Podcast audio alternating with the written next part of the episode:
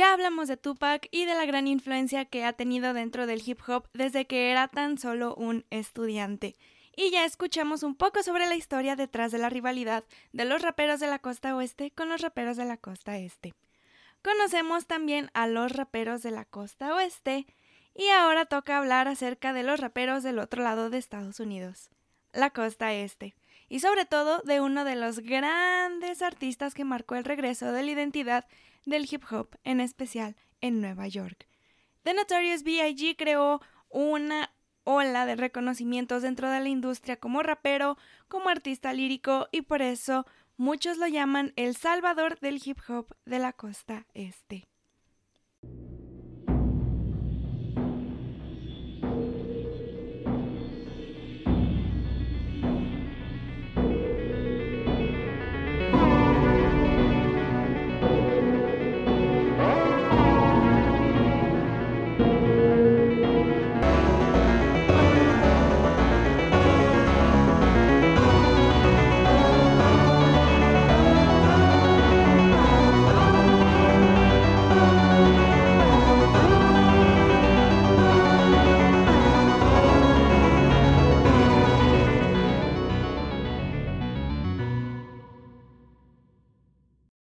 A un nuevo episodio. Mi nombre es Angie y cada mes elijo un tema del cual cada semana me pongo a hablar acerca de casos que se me hayan hecho interesantes, ya sea crimen, misterio, fenómenos sobrenaturales. No siempre hablo de fenómenos sobrenaturales.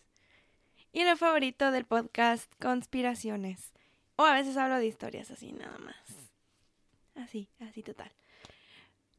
Y qué gusto estar una vez más de regreso, otra semana. Espero que les hayan agradado los episodios de Tupac porque ya terminé. Ya no voy a hablar de Tupac. Tal vez lo voy a mencionar aquí, pero no voy a profundizar porque ya creo que ya profundicé como dos horas y media acerca de él. Entonces, no, no vamos a hablar de Tupac ya. Solo lo vamos a mencionar. Pero pues ya es momento de hablar del otro lado de Estados Unidos, ¿no? La costa este, hablar de los otros raperos que estuvieron involucrados, los otros raperos que han sido una inspiración post Biggie y que eran una inspiración pre Biggie. Así que sí, es momento de hablar de la costa este. De aquí han salido demasiados artistas que son legendarios y que han marcado por lo menos alguna de nuestras etapas de vida. No podemos negar que gente como Jay-Z, ajá, o Mary J. Blige han sido parte de nuestras listas de reproducción, pero tampoco podemos negar honor a quien honor merece y ese es hacia The Notorious B.I.G. o Biggie Smalls. Es momento de hablar de la leyenda que marcó el rap desde el otro lado de Estados Unidos y cuya muerte a mi parecer es muchísimo más misteriosa que la de Tupac. La de Tupac sigo creyendo yo que fueron los Crips los que estuvieron involucrados y que fue en venganza por lo que sucedió en la pelea con Orlando Anderson. Así que, sí. Con Biggie no había antecedentes de que él se estuviera peleando con alguien. Así que sí la considero mucho más misteriosa su muerte de lo que considero la de Tupac. La de Tupac sigue siendo misteriosa, pero no tanto como considero yo que es la de Biggie. Ahora sí, les quiero decir y comentar y recordarles que estén suscritos en el canal tanto de YouTube como desde ustedes, desde donde ustedes escuchen, si escuchan solo el podcast, y tengan sus notificaciones encendidas, porque así les van a llegar la parte 2. Sí, les va a llegar la parte 2 y les está llegando ahorita la parte 1 acerca de Biggie. Si ustedes son más fans del rap de la costa este, como uno de mis mejores amigos, Tal vez apenas estén escuchando nada más este episodio y no han escuchado el de Tupac, pero pues sí les quiero decir que si quieren más contexto acerca de cosas de las que voy a hablar que tengan que ver con Tupac, tienen que escuchar su episodio o verlo como ustedes gusten, porque si no, no voy a profundizar en este episodio absolutamente nada. No, solo voy a mencionar algunas cosas, así que sí. Es momento de que vean los episodios de Tupac, la verdad. No, no voy a decir nada más. Y también recordarles que como en el episodio pasado van a estar las listas de reproducción de YouTube con los videos de contexto y con las canciones de todos, y no es que casi todos los artistas que voy a estar mencionando. Y algo que sí quiero decir es de que con Biggie fue un poco más difícil encontrar las canciones porque muchos eran remixes o remixes. Era un remix de alguna canción en donde él aparecía y muchos no están en plataformas digitales y están más en YouTube. Así que ahora sí les recomiendo muchísimo más que revisen las listas de reproducción de YouTube porque ahí van a estar todas las canciones ahora sí que no pueden estar en plataformas digitales, o sea, Spotify. Pero sí, les quiero recordar que si ustedes escuchan información repetida de Tupac, obviamente la tengo que comentar porque se cruzan en algún momento ellos dos, solo no se va a profundizar. Pero si no han escuchado los otros dos episodios, una vez más, escúchenlos porque pues íbamos a platicar de muchas cosas. Pero en fin, Biggie a diferencia de Tupac no era para la prensa una persona que buscara problemas, lo que quiera que signifique eso. Y este episodio voy a acordarme de muchas cosas que hablé con mi mejor amigo porque él, a él le gusta más Biggie de lo que le gusta Tupac y a mí es al contrario. Y es por el estilo de música y por todo de lo que se habla en la música, así que hay esa diferencia. Sobre todo en la prensa se veía que Tupac era un poquito más rebelde para ellos, era una persona que se dedicaba más a hacer desorden. Y también quiero platicarles, los episodios de Biggie no van a estar tan largos como los de Tupac y es porque Biggie no tuvo una carrera larga.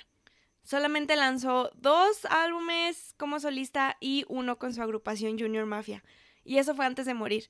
Ya post póstumos salieron un montón de proyectos, pero como tal, no, no lanzó muchos. Así que por eso van a ser un poco más cortos y además eventos de su vida tampoco fueron tan caóticos como lo fue con Tupac.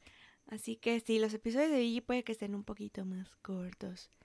Pero aún así, aún con su carrera corta, se volvió una parte esencial dentro del rap de la costa este porque le pudo regresar su sentido como de identidad y control que había sido tomado por Death Row y Dr. Dre Records en los noventas.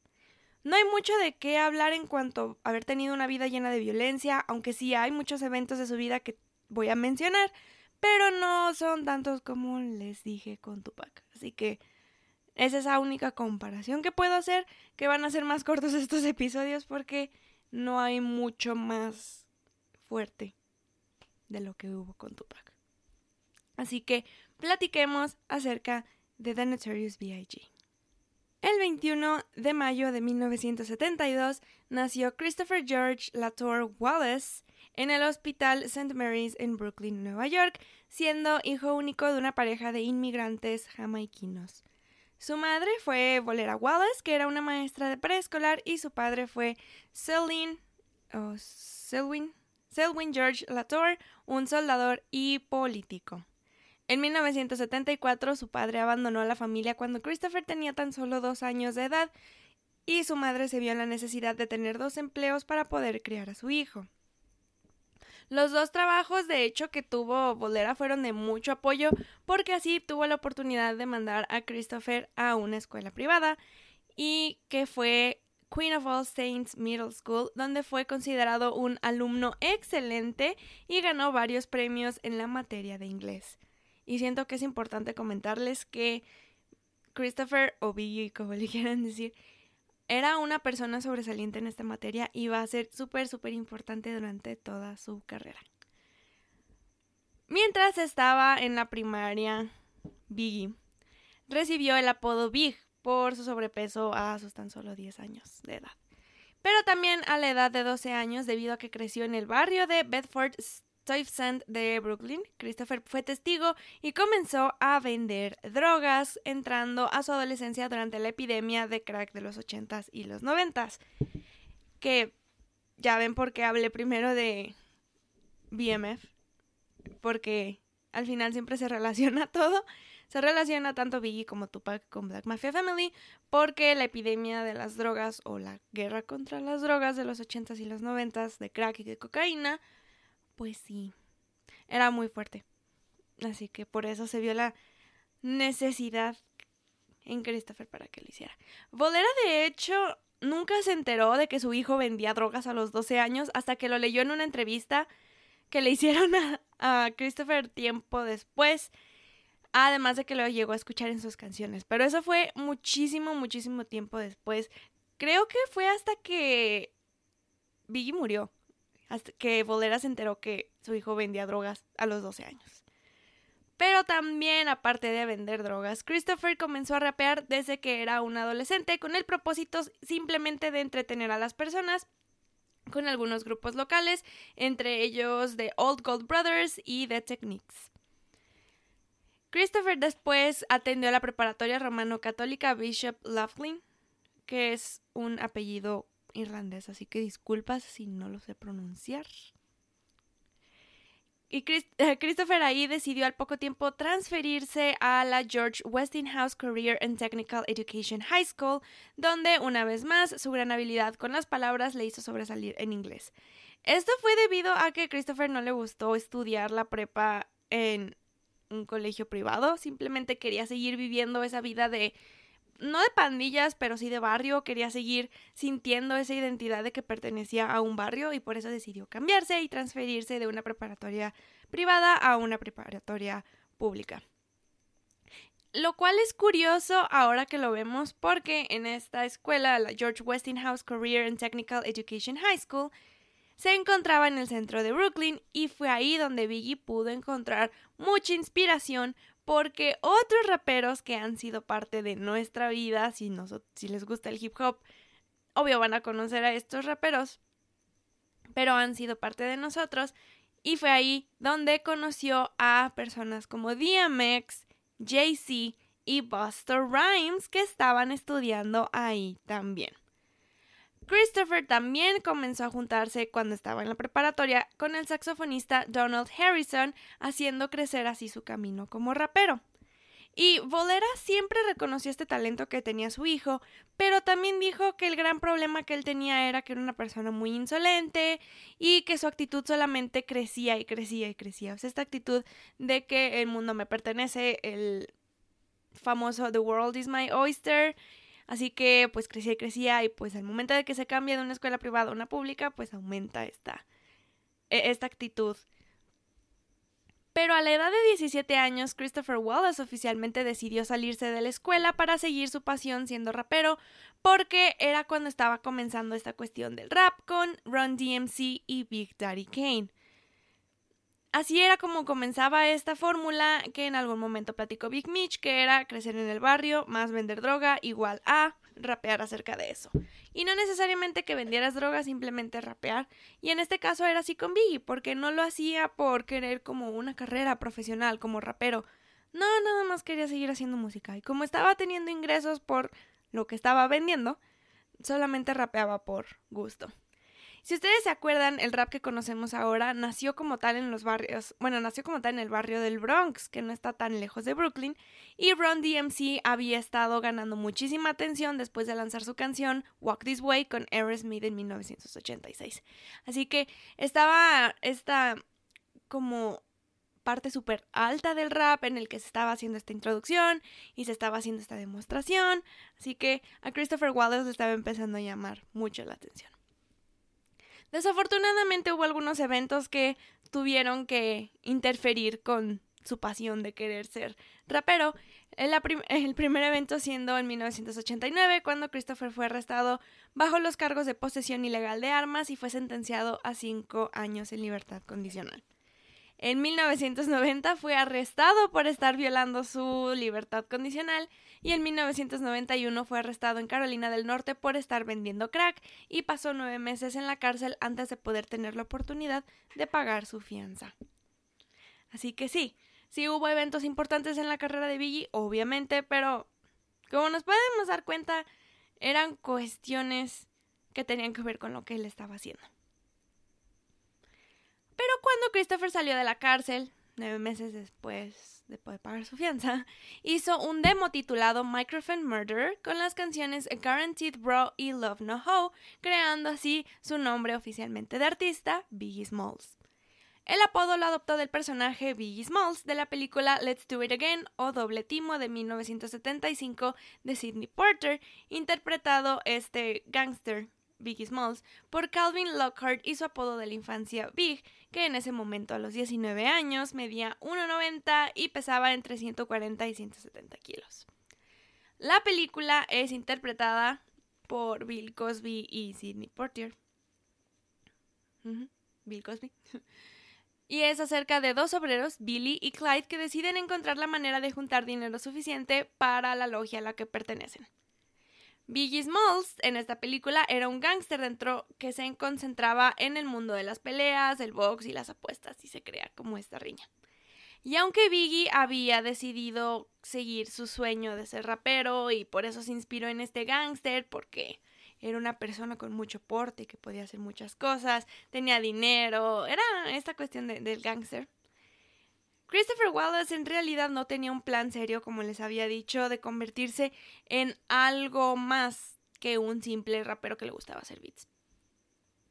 Y esto lo, se los puedo confirmar, o sea, porque me van a decir, ¿cuáles son tus fuentes? ¿De dónde sabes eso? Él lo admitió en una entrevista. Él decía que la razón por la que seguía haciendo como música o por la cual seguía en el hip hop era por diversión y porque le gustaba escuchar su voz en los beats. Es por eso que el demo de Microphone Murderer ni siquiera estuvo bien producido. Ya ahora si ustedes lo escuchan, obvio van a decir así como de que, ay, pero se escucha bien. Sí, porque se remasterizó. Pero como tal el original no está bien, bien hecho. Está X, porque no era un demo que se quisiera mandar como a una disquera o algo más. No, simplemente a Biggie le gustaba escuchar su voz en los beats que le daban y ya. Era todo. Y aún así, sin tanta ambición que tenía él con convertirse como en un rapero más serio, Mr. C, un DJ de Big Daddy Kane y, Just Crew, uh, Just Crew Association, lo descubrió y llegó a promover el demo. En marzo de 1992, el demo llegó a la revista de rap The Source y en su columna Unsigned Hype, o sea, artistas independientes que no pertenecían a una disquera, pero que estaban obteniendo mucha atención, habló acerca de la gran impresión que les daba el nuevo rapero Biggie Smalls y llamaron su estilo interesante, nasal y filtrado para poder crear su propio material y fue así como lo invitaron a grabar con otros raperos que no tenían una disquera. Así que sí, poco a poco estaba creando un nombre por él mismo, pero de nuevo no era como que tuviera en mente para futuro convertirse en un rapero serio. No, nada más le gustaba lo que hacía y decía, démosle una oportunidad. Y así como Christopher pudo lograr esto, fue por la razón inicial de que sabía mucho inglés. No, no me di a entender bien así. Pero la razón inicial por la que Christopher pudo como tener esa súper mm, como iniciativa de hacer las cosas fue porque sobresalía en inglés. Era una persona sumamente inteligente en esa materia y sabía qué hacer y sabía hacer volar las palabras y pudo comenzar una carrera haciendo lo que amaba, sobresaliendo en una materia que muy pocos dominan. Cientos de jóvenes en Nueva York buscan hacer lo mismo por medio del arte que alguna vez vio él como una alternativa. La poesía. Sí, vamos a hablar ahora acerca de nuestra organización de la semana porque ¿qué? Porque podemos. En la actualidad tal vez la poesía no sea vista como una manera principal de autorrealización o no sea algo que le guste a mucha gente hacer o que piensen que es aburrido porque no lo han estudiado, pero eso no es así para la Fundación To Be Heard. Para esta organización, un poema, que es como una simple combinación de palabras elegidas de manera adecuada, puede liberar el alma de una persona. La Fundación To Be Heard tiene una misión súper especial que creo también la ha tenido durante mucho tiempo otras personas, y es la de educar a los jóvenes estadounidenses para aumentar y empoderarles por medio de la literatura sus como habilidades de lectura, escritura, habla y escucha, que eso es algo que hizo durante mucho tiempo Biggie. ¿Cómo logra entonces la Fundación To Be Heard su objetivo?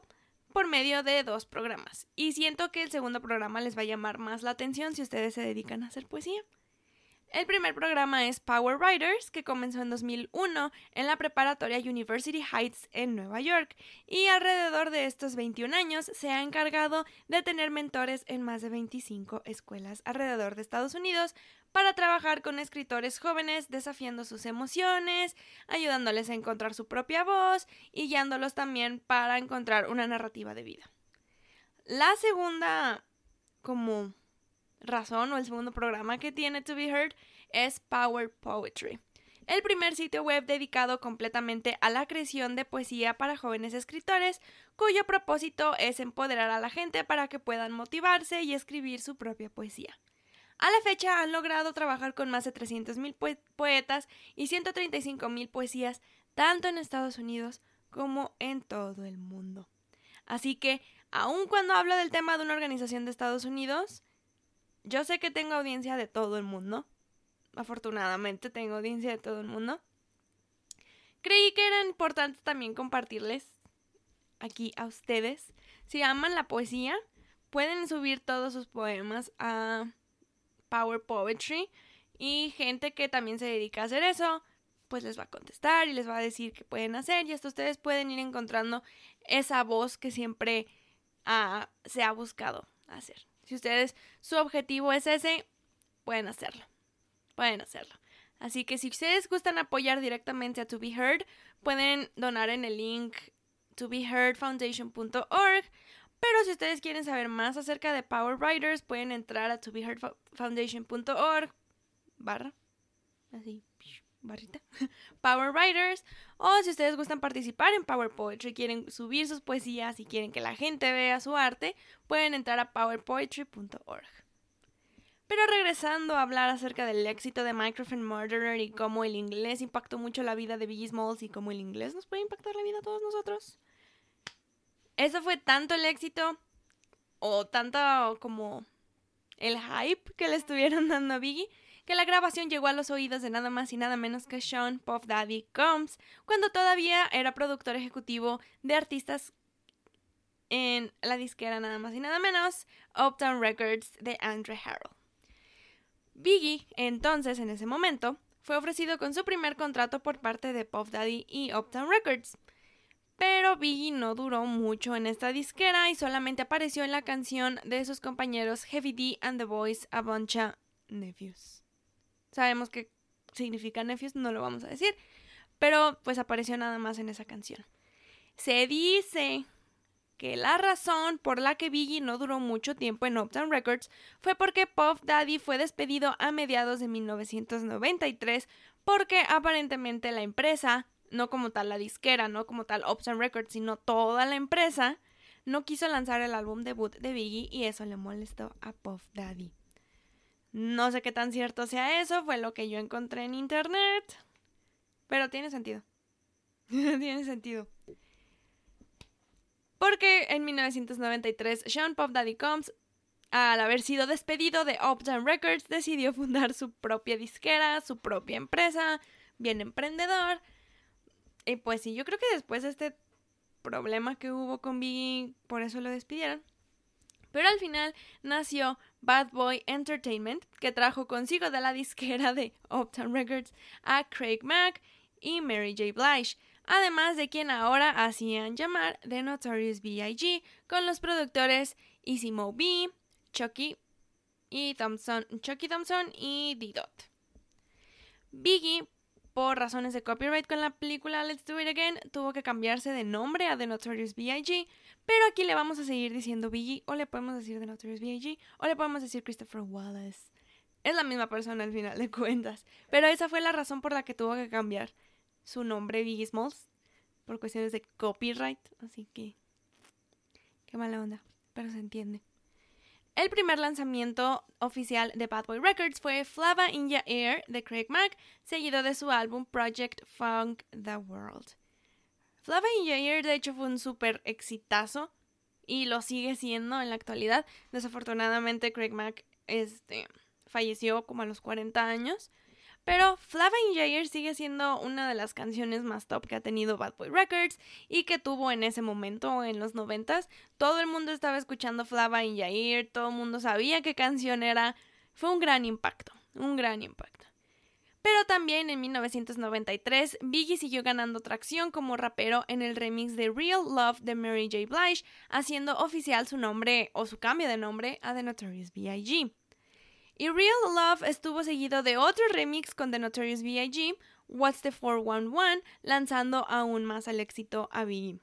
Y esta es la, o sea, la razón por la que estaba ganando muchísimo éxito era porque Mary J. Blige en los noventas era una persona sumamente escuchada porque era la reina del hip hop R&B. Es como esta onda, no es la reina del R&B, pero ella estuvo en el hip hop R&B. Es como una mezcla de todo eso y por eso la gente estaba escuchando a The Notorious B.I.G. o Biggie Smalls porque Mary J. Blige era súper escuchada y en la actualidad sigue siendo escuchada porque éxito tras éxito lanza esa mujer nada más. Pero, aún con todos los remixes en los que estaba apareciendo Biggie Smalls, el 29 de junio de 1993, Bad Boy Records lanzó oficialmente el primer sencillo de The Notorious B.I.G. Sí, lo hemos visto en miles de canciones y vimos Microphone Murderer, pero pues no era suficiente porque no tenía canciones oficiales y era el unsigned hype, entonces ya había que sacar algo acerca de él y fue Party and Bullshit como parte del soundtrack de Who's the Man o Tiras acaso. Muy buena canción, por cierto. Gracias a esta canción, él y Tupac se conocieron y crearon un vínculo amistoso donde mientras Biggie estaba intentando escalar en esta industria de la música que es muy difícil de escalar, Tupac ya se encontraba en la cima. Y para refrescarnos la memoria acerca de cómo fue esta amistad de Tupac y de Biggie Smalls, hay que entrar en contexto. Tupac en ese momento estaba en el set de grabación de la película Poetic Justice junto con Janet Jackson y en el set se la pasaba poniendo la canción una y otra y otra y otra y otra y otra vez, dándole este gran reconocimiento a The Notorious B.I.G. Y aunque ya lo mencioné en el episodio de Tupac, hay que recordar algunas cosas acerca de esta amistad. Sabemos como Biggie una vez comentó que la gran conexión que tuvieron él y Tupac fue porque los dos eran Géminis. Yeah, aunque Tupac era un año más grande que Biggie, eran Géminis porque eh, eh, Biggie nació el 21 de mayo y Tupac el 16 de junio. Algo que aún no comprendo completamente porque no sé de signos, pero ahí está. Esa es la conexión que decía Biggie que tenían. Y luego Didot, productor musical que conocía a ambos, dijo que la relación que tenían, aunque sí era de amistad, era más como de un mentor y un estudiante. Más que nada. Tupac le daba como muchos tips acerca de la industria a Biggie y le, porque era como el rapero con más experiencia, con más colmillo, entonces por eso les daba como estos tips, lo dejaba quedarse en su casa de Los Ángeles y hasta se llegaron a presentar juntos como lo fue en el freestyle de Madison Square Garden, del que ya vamos a hablar un poquito más adelante. Supuestamente también está esta como teoría de que Tupac le regaló un Rolex a Biggie porque Rolex era de las marcas favoritas de lujo de Tupac, le encantaban los relojes y pues era como esa señal de camaradería que se tenían entre ellos. Y pues sí, era una buena amistad. Y Tupac ya era un rapero exitoso, con récords platino, cada, cada rato salía como en el top de las listas y pues subía y subía nada más. Y Biggie lo que quería pues era subir en la industria. Entonces Biggie le llegó a pedir a Tupac en algún momento de que fuera su manager y Tupac le dijo no. No, yo tengo mi propia carrera y estoy más que seguro que Puffy o Puff Daddy te va a convertir en una estrella. Y no se equivocó. En efecto, Puff Daddy convirtió a Biggie Smalls en una estrella, así que esa se la vamos a dar a Tupac. Pero también durante este periodo de amistad hubo algunas cosas que hay que mencionar como en toda amistad que no nos agradan. Tupac durante este periodo estaba apareciendo en otra película o estaba grabando otra película en la que aparecía como otro gángster llamado Birdie, y era en la película Pop the Rim. Algo que probablemente comenzó a friccionar la amistad entre ambos raperos fue que mientras Tupac grababa esta película, se estaba juntando mucho con el gángster Jack Haitian Jack Agnant, quien es la verdadera inspiración detrás de Birdie, y también se estaba juntando mucho con Jimmy Henchman, algo que no le gustó mucho a Biggie porque eran personas, personas que no solamente se estaban dedicando a la industria del entretenimiento, sobre todo Jimmy Henchman, que era un productor musical, un productor ejecutivo musical, y él se dedicaba a otros negocios. No vamos a decir más, solamente se dedicaba a otros negocios. Biggie sí le llegó a advertir a Tupac sobre esto, pero no hubo éxito porque Tupac hasta lo llegó a admitir, le llamaba mucho la atención el estilo de vida que estaban llevando estos hombres, porque eran fiestas, era dinero, era alcohol, era atención, así que pues por eso no hubo mucho éxito como en por esa parte, porque le llamaba la atención lo que había ahí. Pero no fue algo que dijeran ustedes, ay, la amistad se acabó por eso. No, sabemos la verdadera razón por la que se acabó la amistad, pero solamente eran cosas que estaban comenzando a friccionar. Hasta ahí quedó. Y por ahí la amistad iba bien. Por eso no hay más que platicar más que acerca de Biggie. El 8 de agosto de 1993, la exnovia de Biggie, Jan Jackson, dio a luz a su hija Teyana Dream Wallace. Aunque ya se habían separado, Biggie siempre se hizo cargo de Teyana y prometió darle todo lo que quisiera porque comentaba que si él hubiera tenido la misma vida que iba a tener su hija, se habría graduado primero en su clase. Como que ya estaba empezando a darse cuenta de que salirse de la escuela solamente porque estaba vendiendo crack no había sido la mejor decisión en ese momento, pero pues le estaba yendo bien en el rap, entonces tampoco es como que le estuviera yendo tan mal en la vida. Y Biggie para ese entonces seguía vendiendo crack, de hecho, o sea, como que se estaba empezando a dar cuenta, pero a la vez no. Y seguía vendiendo crack. Y Puff Daddy lo descubrió y le dijo que no hiciera ya eso, que ya se estaba dedicando a la música, que tenía que tomarse más en serio como esto de hacer música y que dejara de vender crack. Y Biggie dejó de vender crack.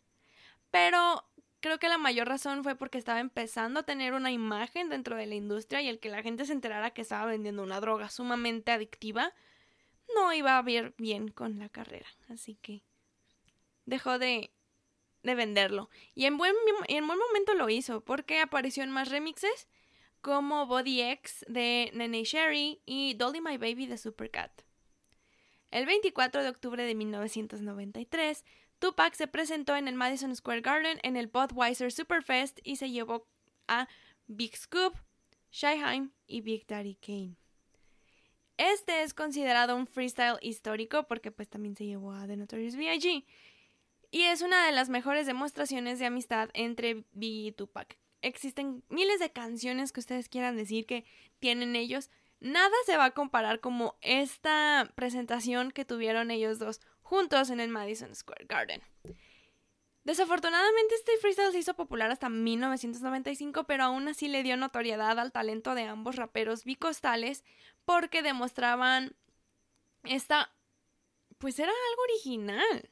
Era la propia identidad de uno, mostraban la identidad de Tupac, mostraban la identidad de Biggie y mostraban cómo hacían buena química y cómo hacían excelente no química, pero hicieron una excelente mezcla entre ellos. Uno hacía rap de unas cosas, otro hacía rap de otras cosas y ¡pum!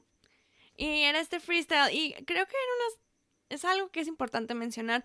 La gente siempre ha dicho que Biggie es mejor haciendo freestyle o era mejor haciendo freestyle de lo que era Tupac. Así que esta demostración de ellos dos hacía ver como de que pues somos buenos, muy buenos, cada quien en lo suyo, pero era algo que querían demostrar, como esta amistad que tenían.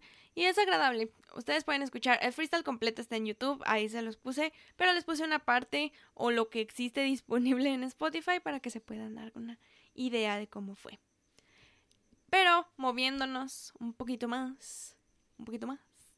En julio de 1994, The Notorious B.I.G. apareció en otro remix y esta vez fue el de Flava India Air de Craig Mack y aparecieron también el Cool J y Buster Rhymes. Les digo, Flava y Jair fue como un éxito total para todos y todo el mundo amaba esta canción. Era increíble. Era increíble, pero sí es importante decirles que Biggie aparece en muchos remixes, entonces se van a dar cuenta. Fue tanto el éxito de Flava y Jair, les digo, que llegó al puesto número 9 de Billboard Hot 100. Sí, fue increíble. Flavin Jair tuvo un exitazo. Si de por sí con Craig Max solo ya era un éxito, uff, con la llegada de The Notorious B.I.G., El Cool J y Buster Rhymes, las listas de, éxito se volvieron locas de tan buena que fue la respuesta del público. Y es aquí donde nos ponemos a pensar, ok, ¿qué tan buenos tienen que ser los remixes o qué tan bueno tienen que ser Biggie para que en todo el remix en el que aparece, remix que se vuelve exitoso? El rap de, de Notorious B.I.G. como tal era más como un gruñido grueso. Y entonces, con esa originalidad o con esa identidad que le daban, hacía sonar rimas multisilábicas de una manera más fluida. A esto se refiere con la acción de que hace Biggie en todas sus canciones como una especie de preparación antes de que empiece como a soltar sus barras. Es como esta preparación de ah, ajá, ajá. En todas las canciones de Biggie Smalls ustedes saben que se escucha así. Bueno, es esa preparación del gruñido grueso que hace antes de soltar todas las rimas y todas las palabras que quiera decir. Su música la mayoría de las veces tuvo ad-libs de Puff Daddy ya sabemos qué pasa cuando tienes a Puff Daddy en tus canciones. Pero su excelencia en el inglés fue lo que le ayudó bastante, bastante para crear sus rimas y en pocas palabras era considerado un maestro para hacer fluir las canciones. Así que yo creo que por eso el éxito que le traía a cada rato el estar en canciones. Porque él hacía sonar bien la música. Él hacía lo imposible por hacerla sonar bien. Biggie rapeaba principalmente como acerca de su pasado de pandillas, traficando drogas, como este flexing, humor, y hasta hablaba de romance en algunas cancioncillas ahí agradables, agradables. Pero The Notorious B.I.G. también podía hacer como tanto música de flexing en un rato y luego hacía canciones de su pasado. Así que era muy dinámico para hacer canciones Biggie y era lo que le agradaba a la gente, porque canción en el remix en el que estaba se daban cuenta de que era él. Y fue así como el 9 de agosto de 1994, The Notorious B.I.G. lanzó el sencillo principal de su primer álbum con el doble lado A, Juicy y Unbelievable. Antes los sencillos se lanzaban en vinilos y por eso tenían los dobles lados. Ya les había explicado esto en, en el de Tupac. Así que se lanzaban doble lado. Escuchabas de un lado uno y escuchabas del otro lado otro. Así de fácil y así de sencillo. Este, este como single o este sencillo alcanzó el puesto número 27 en Billboard Hot 100. Y el 14 de agosto de 1994, Christopher Wallace se casó con la cantante de RB Faith Evans, a quien conoció en una photoshoot de Bad Boy. Qué bonito es el amor. El 13, de el 13 de septiembre de 1994, The Notorious B.I.G. lanzó oficialmente su primer álbum, Ready to Die. Sí, es irónico que se haya llamado Preparado para Morir. Alcanzó el puesto número 13 en la lista Billboard 200 y logró convertirse en platino cuatro veces. Biggie así logró recuperar la atención en la escena del rap a la costa este, algo que había disminuido con la llegada del gangsta rap eh, de la costa oeste y el comienzo de las eras de artistas como Tupac y NWA y Dr. Dre. Ya hablamos de esa historia. Ya les platiqué de que llegaron los gangster rappers y Tupac y la gente dijo, esto es bueno. Pero este álbum, Ready to Die, le hizo ganar muchísimo respeto y elogio a The Notorious B.I.G. Y a Tupac sobre todo le gustaba la idea de que Biggie estuviera obteniendo éxito que tenía, especialmente porque pues después de que se negó de ser manager, se dio cuenta de que Pop Daddy estaba haciendo un excelente trabajo y dijo, uh, uh, y eh, creo que el éxito de Ready to Die también le hizo como ganar más conexiones dentro de, de, la industria del hip hop. Algo que a Tupac también le sirvió porque Tupac lo empezó a introducir con más personas y después del lanzamiento del álbum viajaron juntos muchas veces para poder crear más música, que era lo que ellos hacían. Pero no duró tanto como esta gran amistad después del lanzamiento de Ready to Die, porque sucedió el incidente del 30 de noviembre de 1994, que fue donde Tupac fue lamentablemente casi a punto de morir y le dispararon cinco veces después de que lo asaltaran en Quad Studios en Nueva York. Ya esa historia también la platiqué. Es muy triste que haya sucedido eso porque Tupac sí estuvo a punto de morir y fue muy rara la razón por la que sucedió, porque él decía que veía gente afuera, o sea, gente adentro del estudio que no le abría la puerta y que desde la ventana, o sea, desde afuera veía hacia la ventana y estaba Little Caesar, que era parte como de los amigos de Biggie, estaba Biggie, estaba Puff Daddy, estaba Andre Harrell, entonces sí, a, a, Tupac, a Tupac se le hizo como un poco extraño eso, pero fue algo muy increíble lo que le sucedió y afortunadamente vivió. El 5 de diciembre de 1994, Biggie sacó uno de sus mayores sencillos en un doble lado A, de nuevo, que fue Big Papa Unbelievable. Pasó cinco semanas en el puesto número uno de la lista Billboard Hot Rap Singles y para el 18 de marzo de 1995 debutó en el lugar número 6 de Billboard Hot 100, pasando 24 semanas en esa lista. 24 semanas. Y, y, no nada más fue como pasar 24 semanas en esa lista, sino pasar 24 semanas en los puestos más altos de esa lista. Y sí, Big Papa ha sido un exitazo. Hasta la fecha todo el mundo conoce que Big Papa es de, ese de Notorious B.I.G. Gracias a esta canción, él se volvió uno de los raperos más importantes del momento y el artista más exitoso de Bad Boy Entertainment. Con debida y justa razón. el 21 de febrero de 1995, Bad Boy Records lanzó el lado B del sencillo de Big Papa Warning, porque estaban sacando canciones tras canciones y lado A y lado B, pues ahora Big Papa había sido lanzado con Warning y salió el lado B de este sencillo que fue Who Shot Ya, que se convirtió en un éxito en las calles. Esta canción se volvió en un clásico de The Notorious B.I.G. y también en la más controversial, obviamente. Aunque nunca se hizo mención de nombres, esta canción comenzó oficialmente la enemistad entre Tupac y Biggie. ¿Por qué? No se decían nombres, pero decía Who Shot Ya, pues todos decían, ay, hace que hace poco, hace unos mesecitos que sucedió eso y sacan esta canción. Wow. Tupac sintió que esto fue una mala movida de Bad Boy Entertainment y si recordamos, después comentó que él estaba acusando a Puff Daddy, Andrew Harrell, a B.E. Smalls, de haber estado involucrados en el asalto de 1994. Biggie Puff siempre lo negaron, diciendo que la canción nunca fue dirigida hacia Tupac y que ya había sido grabada desde uh, mucho, mucho, mucho, mucho tiempo. Pero pues que tarde o temprano iba a tener que ser lanzada, así que no era nada en su contra.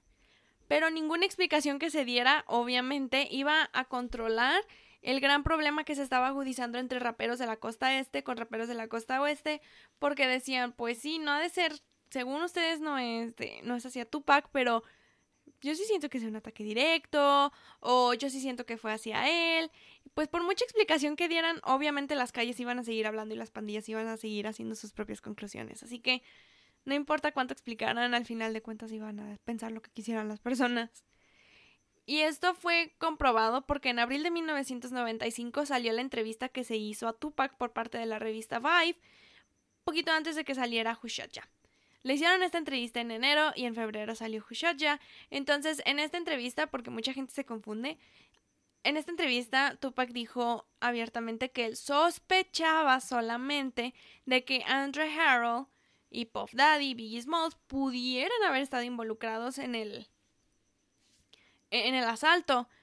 Pero esto fue en enero. Y en febrero salió Who Ya y en abril salió la, la entrevista. Entonces como que se hizo esta, este pequeño masacote. Se hizo este pequeño problema porque decían es que Tupac solamente sospechaba. Sí, en enero y luego en febrero salió la canción. Y entonces dijo, ah, no, ya siento que... Siento que ya ustedes sí estuvieron involucrados. Biggie estaba en el mismo edificio el día del tiroteo, pero pues los tres negaron haber estado involucrados en alguna situación o poder haber querido hacerle daño a Tupac, porque dicen solamente fue una coincidencia. Pero por eso Tupac los culpó, porque pues decían, él decía, Who ya no es algo que que lances así por nomás. Pero como ya lo habíamos comentado en el episodio anterior, en 2011 un hombre llamado Dexter Isaac dijo que había sido organizado todo por Jimmy Henchman, el tipo que, si sabemos, Biggie le llegó a comentar a Tupac acerca.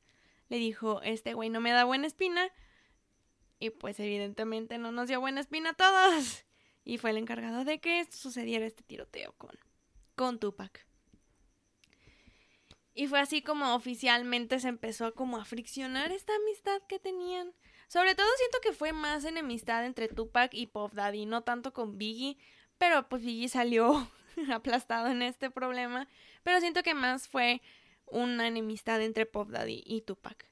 Pero Tupac estaba en la cárcel, así que se tenían que seguir haciendo cosas por parte de Bad Boy Entertainment. Y fue así como el 6 de junio de 1995, Biggie lanzó otro sencillo llamado One More Chance, Stay With Me, que era el remix. Esta canción la lanzó con su esposa Faith Evans y Mary J. Blige en los vocals y llegó a alcanzar la certificación platino. Sí, tú, eh, Biggie es como los reggaetoneros de hoy en día que están en el remix de todo. This is the remix, sí, literal, en todas las canciones que aparece en los principios de su carrera Biggie Smalls es porque está en un remix.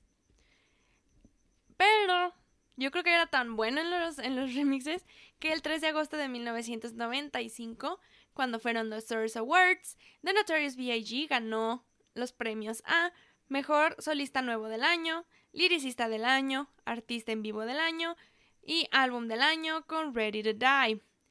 Pero también ganó la Costa Oeste con Above the Rim como mejor soundtrack. Y si nosotros recordamos quiénes estaban en Above the Rim y en el soundtrack, Thug Life, el grupo en el que pertenecía Tupac Shakur. Pero recordemos bien qué pasó en estos premios. Suge Knight, dueño, CEO de Death Row Records, junto con Danny Boy, un rapero de la misma disquera, recibieron el premio a mejor soundtrack porque pues Tupac no podía, ¿verdad?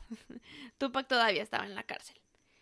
Y Suge así no perdió tiempo para dar un mensaje de apoyo a su amigo Tupac de que no se diera por vencido y que pues todo iba a salir bien, que él iba a salir adelante y que todo el mundo esperaba que él saliera de la cárcel para que siguiera haciendo música.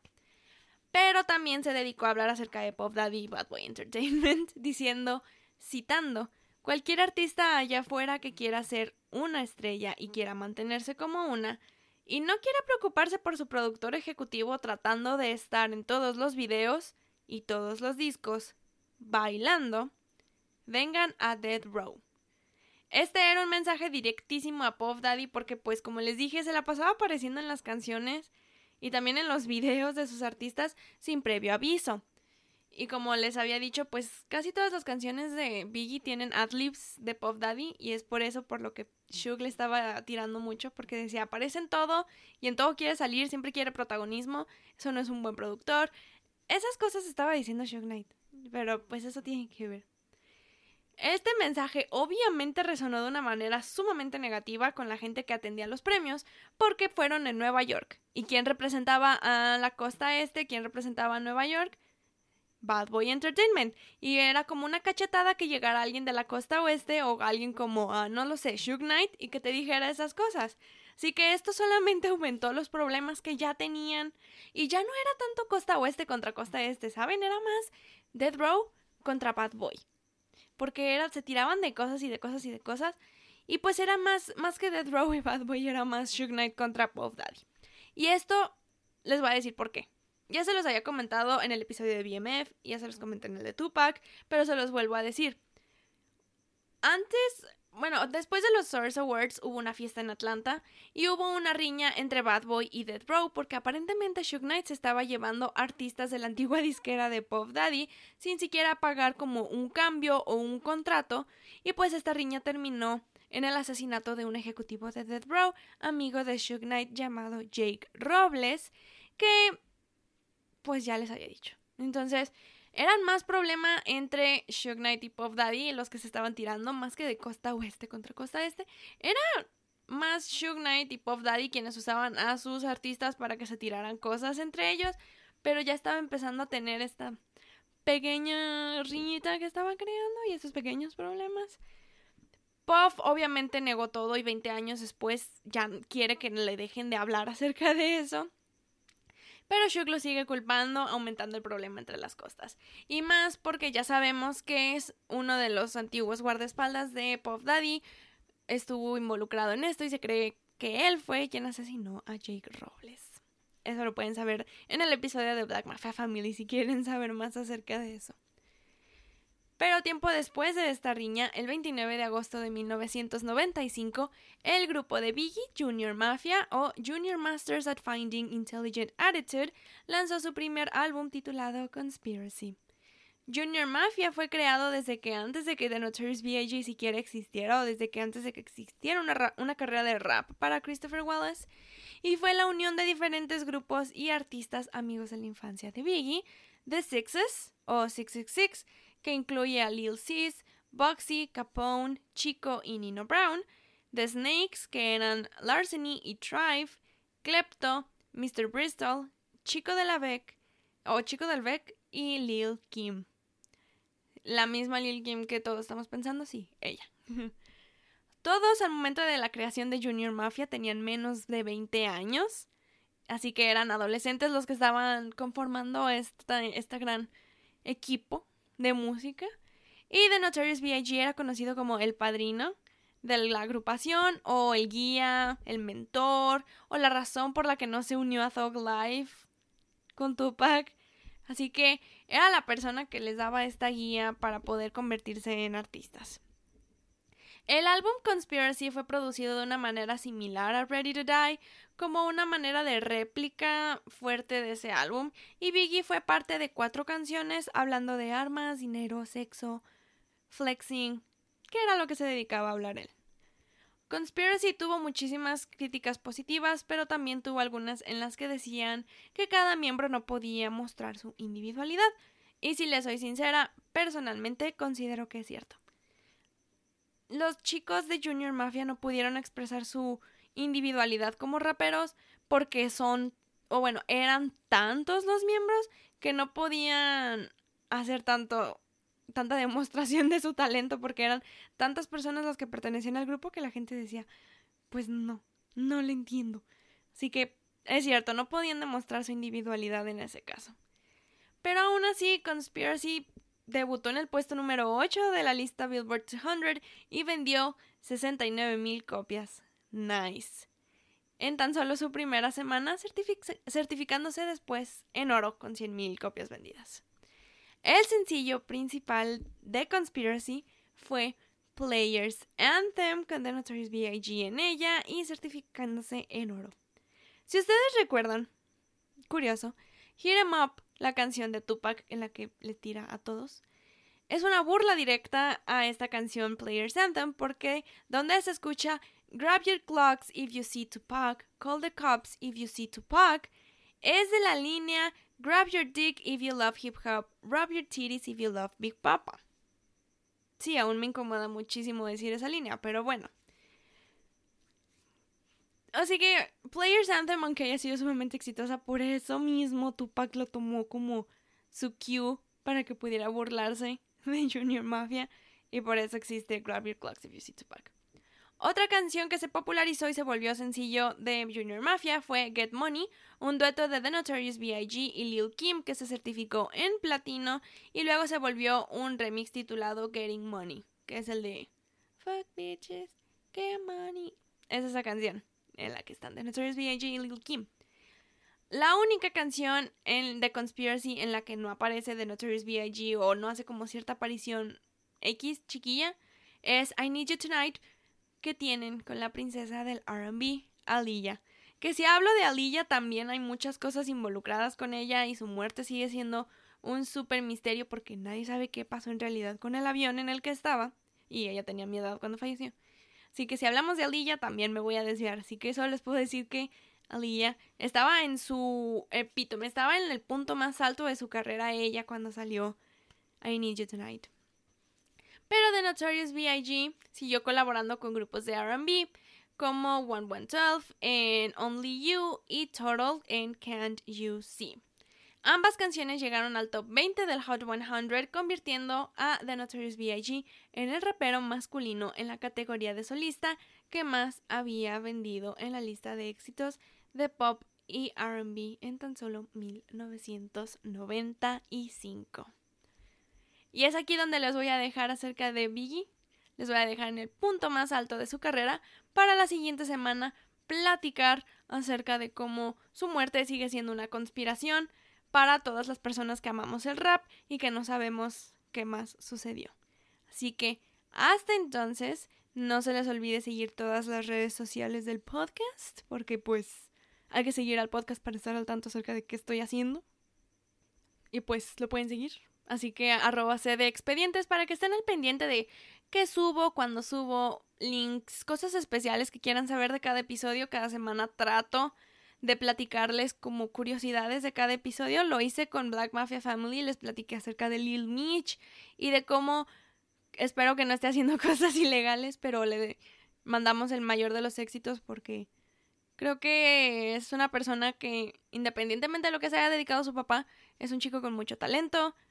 Y no lo digo nomás porque tenga mi edad y porque siento que personas de mi edad son muy exitosas, sino les platiqué curiosidades y les platiqué de cómo Southwest T también está dedicado dentro de la serie, cosas así. Así que si quieren saber curiosidades acerca de cada episodio, no olviden seguirnos en arroba de expedientes.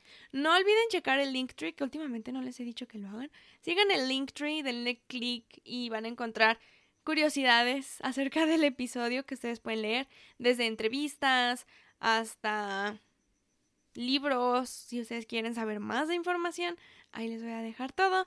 Pero era todo lo que les quería comentar. Yo me retiro, nos vemos y escuchamos la próxima semana. Ay, sí, me pueden seguir también en mis redes sociales, por cierto. Arroba Angie-van con doble N, para que así puedan estar pendiente de mí si quieren, de lo que yo hago. No hago muchas cosas. Así que si quieren, pues ahí está. pueden seguirme. Pero hasta entonces nos vemos y escuchamos la próxima semana para concluir esta historia de la guerra de la costa este con la, con la costa oeste. Hasta entonces. Adiós.